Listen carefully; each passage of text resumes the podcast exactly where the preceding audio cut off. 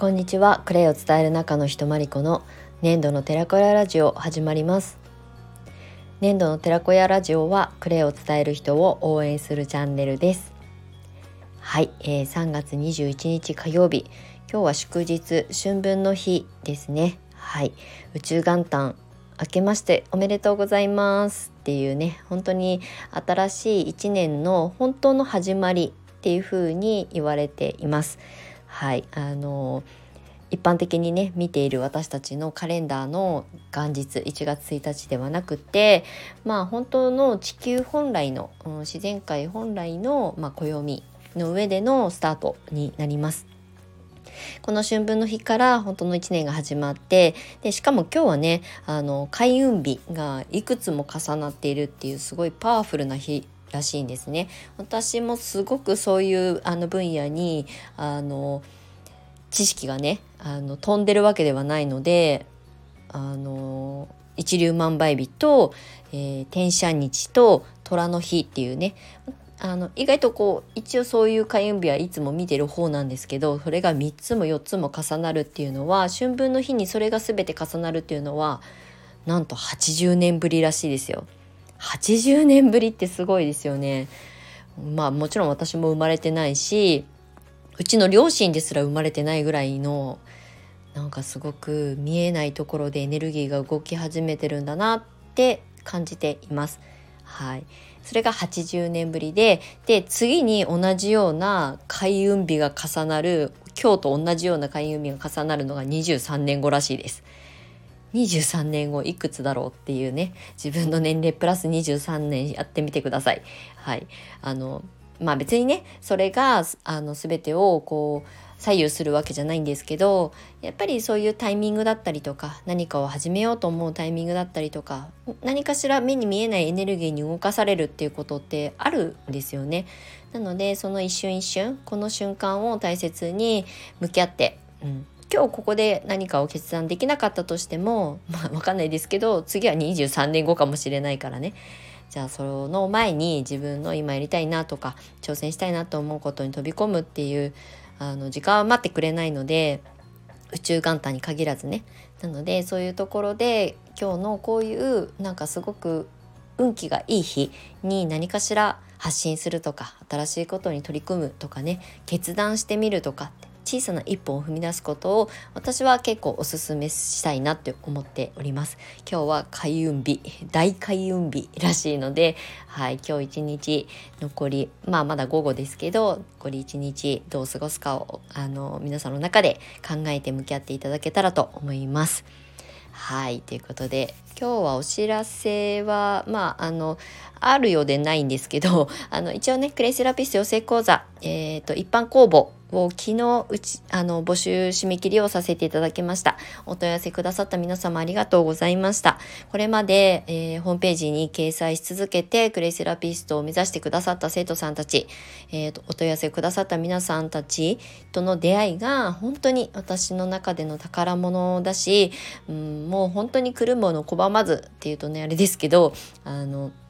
本当にクレイセラピストを目指したいっていう皆さんの意欲は全部受け止めようと思って向き合ってきました。はい。ただそれをね一旦ちょっとクローズドにしますっていうことをねあの昨日とか一昨日の配信でもお話ししてるんですけれどもはいあの私の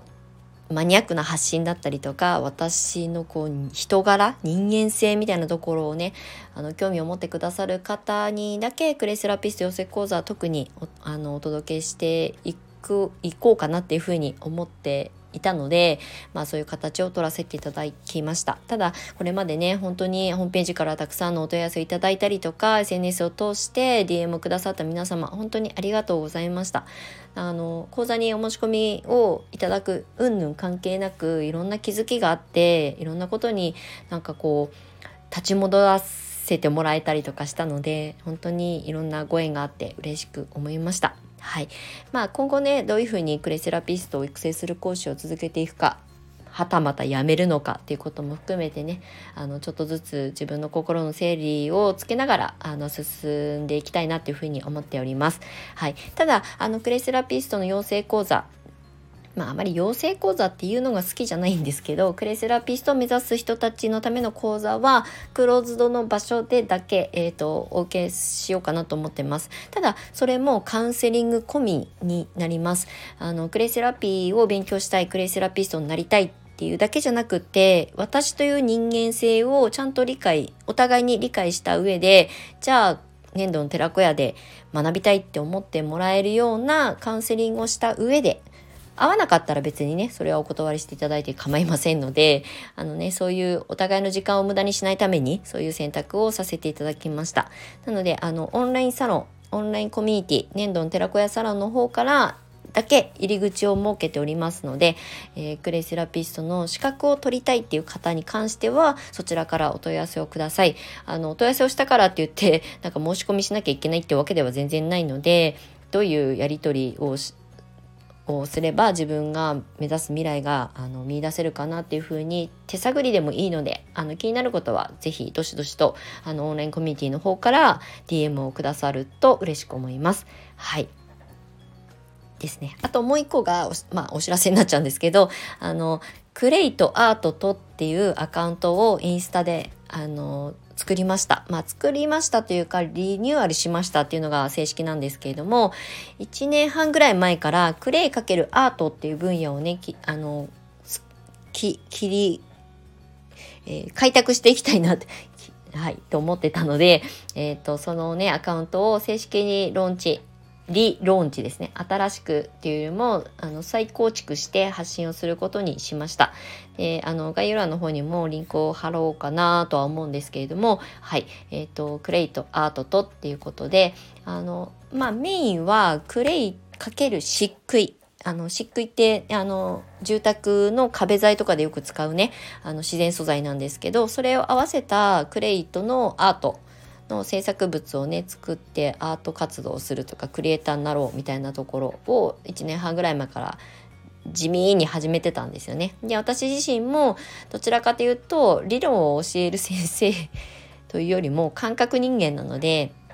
アートだったりとかクリエイティブなことにすごく興味が深い人間なんですよね。それを自分のクレイセラピスト10年目の活動として本格的に力を入れて活動していきたいと思ったので一応ね講座にするかどうかはまだまだちょっとうんとあやふやなんですけどまあ同じことやってみたいっていうふうに思ってくださる方がいれば、まあ、講座にしようかなと思ってるぐらいなので 私個人の活動としてあのアーシングアートっていうねアーシングってその地球とつながるとかあの地球土に触れてとか海あのに触れてとかあの木に触ってあのアーシングまあ、アーシングは調べてください。いろいろ出てくるので健康法なんですけど、まあ、それを、まあ、アートという形で、うん、感覚的な感受性とかあの感情とかをそのまま形にして目で見える自然療法にしていきたいなっていうふうに思っているので、まあ、まずは私がその一クリエイターとして作品を作ったり、まあ、その先に私の願望は今年中に個展を一度は、えー、やりたいっていうふうに思ってます。全然まだ作品作ってないですけど、はい。まあ、そんなことをね、これからあの楽しんでクレイセラピスト10年目以降、あの活動する上であのなんかね自分自身の中で楽しむ見つけていきたいなっていうふうに思っています。はい、っていうアカウントをあのリニューアルしましたってお知らせでございました。はい、お知らせあんまりありませんとか言いながら長々とおしゃべりしてしまったんですけれども、はい、今日の本題は、まあ、ちょっと今日は簡単にお話ししたいんですけどあのなんかね自分がやってること信じて選んだこと。まあ私だったらクレイセラピーとかね。自然療法とか、うん、予防医学とかっていう分野においてなんかね最初はねすごくやる気を持って取り組んで資格も取ったりねお勉強も進めたりとかいろんな情報収集したんだけれどもやっぱり外側の世界と比べて自分のことをね評価するであの資格を取って仕事になる人ならない人っていう割合とかっていうのは数値的に出てたりとかもするんですけどでも私はその数字だけに惑わされたくないなって思っていたのでうんなんでそういうことが起きてるのかなとかじゃあその自分が信じた道を続けていけない理由は何なんだろうとかね。それはもちろんあの仕事として向き合ったら収入につながっていないとかね。売り上げが立たないから諦めるっていう、まあ、それはそれで一つの選択だからそれが悪いことではないんですけど。でも続けたいのに続けられないとか続けたいのになんか自分の良さとその、ね、あの見出せないとかクレイをどう伝えていいのか分かんないとかクレイに限らずですけどね。っていう時に一番うん向き合わなきゃいけないことって外の人ではなくて自分なんですよね。うん、クレイを伝え始めたんだけどクレイは私の人生の一つのコマではないかもしれないとかあのアロマもそうですけど勉強して資格を取ってそれを伝えようと思って1年ぐらい頑張って活動しました。だけどなんかわかんないけどクレイじゃないかもしれない。っていう人って多いと思うんですよ。私もクレに限らず昔ね普通に会社員で勤めをしていた時にいろんな会社いろんな業界に転職してね渡り歩いてきたのでここは私の居場所じゃないって思ってね転職したりとかっていう経験を何度もしてるのですごく気持ちはわかる。ただそれを繰り返してても結局本来の自分って何なのか分かんないまんまだったんですよね。でクレイセラピーを勉強してこれを自分の仕事にしていくんだって覚悟を決めて、まあ、約10年走ってきて今思うことは結局自分から逃げてる。そう。クレイがアロマが何々がなんとかセラピーが私には合ってない気がする。ではなくって自分自身がどう生きていきたいのかどうありたいのかっていうところから逃げてるんだなってだからその答えを外側に求めるそれは人じゃなくて物でもそのクレイセラピーだったりアロマセラピーだったりとか、まあ、いろんな情報知識資格制度とかにまあおんぶに抱っこになってでもそれで結果が出ないって思うとこうじゃなかったかもしれないこれじゃなかったかもしれないっていう風になっちゃうんですよね。それは何でかっていうと自分とちゃんと自分に向き合ってないから、えー、と答えを外にあの求めるわけですよね。なのでクレイセラピストに限らずいろんなことを今ね皆さん勉強されている方で新しい発信をしていこうと思っている方。特にうんまあ人の役に立ちたいと思って始めたことなのになかなかそれが芽が出なくてね時間かかって1年も2年もまあ食えないのは本当に苦しいけどね私も経験してるからすごくわかります。投げ出したくなるしね。だけどそれは逃げ続けたら結局またリセットされちゃうんですよ。これはね私が本当に苦しい自分自身で苦しい時に逃げる選択もあったんだけどここで逃げたらまたきっと同じことの繰り返しでまた違う何かを見つけに行かなきゃいけないしまた同じことが降りかかってくるだろうなって思ったから歯を食いしばってねクレセラピストやり続けてきたんですけどでもそれで気づいたことはやっぱり、えー、とクレイがとかアロマがなんとかがなんとかセラピーがではなくって自分自身が結局ちゃんとグラウディングされてない地に足がついてない状態だからどんなツールを手にしても結局はまあ言ったら芽が出ないですよね。これがいいとか悪いとかじゃないんですけどそれの繰り返しをこれからもしますか？今日ここで、えーと、ちゃんと向き合いますかっていうことをねあの私はいつも問いかけをするようにしてます。あのコンサル生には特に。はい。なのであのクレイもそうですけど、まあ、クレイを伝えたいと思ってくださる方、まあ、それ以外の自然療法をね人に届けてみんなを癒したいと思ってらっしゃる方は、うん、まずは自分が癒されてなぜ自分がそれを選択したのかと自分が癒されてないからそういうものに出会ってるってことをちゃんと分かった方がいいと思います。うん、私も本当に心と体が疲れてた時に自然療法に出会ってまずはアロマセラピー勉強してまあアロマセラピーはちょっと仕事にするのは難しそうって思ったのでそれはその道は選択しなかったんですけどでもやっぱり自分が疲れて心と体があの病んでたというかね疲れ果てた時にやっぱり自然療法とか自然に近い生き方っていうことを自分が今向き合う必要があったんだなっていうふうに思わされた決め手はやっぱりクレイセラピーだったんですよね。でその後クレイかけるビジネスだって言ってあのがむしゃらに、ね、走ってきたけどうまくいかない時もうクレイセラピーのせいにしそうになったりとかねなんでクレイセラピーがこんなに人に伝わんないんだとか広まっていかないんだって思ってたけどでもうんまあ今思えばねもちろん市場マーケット人の興味とかねブームっていうのは自分ではどうにもこうコントロールできないものなんですよね。でもその可能性を感じてそれを信じて飛び込んだのにもかかわらずあのクレイのせいにしたりとか、うん、なんでクレイセラピーがこんなに例えば教会に対してもあのジレンマを抱えたりとかねそんなのすごい恩着せがましいですよね。でもなんかそういう経験をしてきてでも結局、うん、問題課題は自分の中にしかないんだなってことが分かったんですよね途中で。そうすると,、えーと、私は何でクレイセラピストをやり続けてるのかなとかなぜクレイセラピストを人に勧めたいんだろうって思うことを自分の中で解を出すようにしたんですよ。なのであのただクレイが好きだからとかクレイに可能性を感じたからっていうのが私の最初の入り口だったんだけどでもクレイを伝えていけばいくほどなぜそれをずっとやり続けてる自分がいるんだろうとかそれを伝えた先の生徒さんたちに活躍してほしいなとか、まあ、お仕事として向き合いたい人には成功してほしいなとか結果を出してほしいなって思ってるんだろうっていうことをもう一度また立ち戻って自分の中であの答え合わせをするんですよね。それは講師をやり始めてから余計それが強くなりました。まあ今は本当にいろんなことをあの俯瞰して見るようになったので私自身がクレセラピストとしてやりたいことあと関わってくださった生徒さんたちの過去今これから先の未来で関われることとか、まあ、寄り添えることがあったらこういうことを講師としてやりたいなって思うことっていうのがすごくね明確になってきているのででもやっぱりそれはとことん自分と向き合った結果だったんですよね。なのでクレイがうまくいかないとかクレイセラピストとして仕事がちゃんと成立できなかった時代は本当に外に矢印を向けすぎて誰かのせいにしてた物のせいにしてたクレイセラピーのせいにしてた私じゃなくてっていうふうに思ってたことがまあ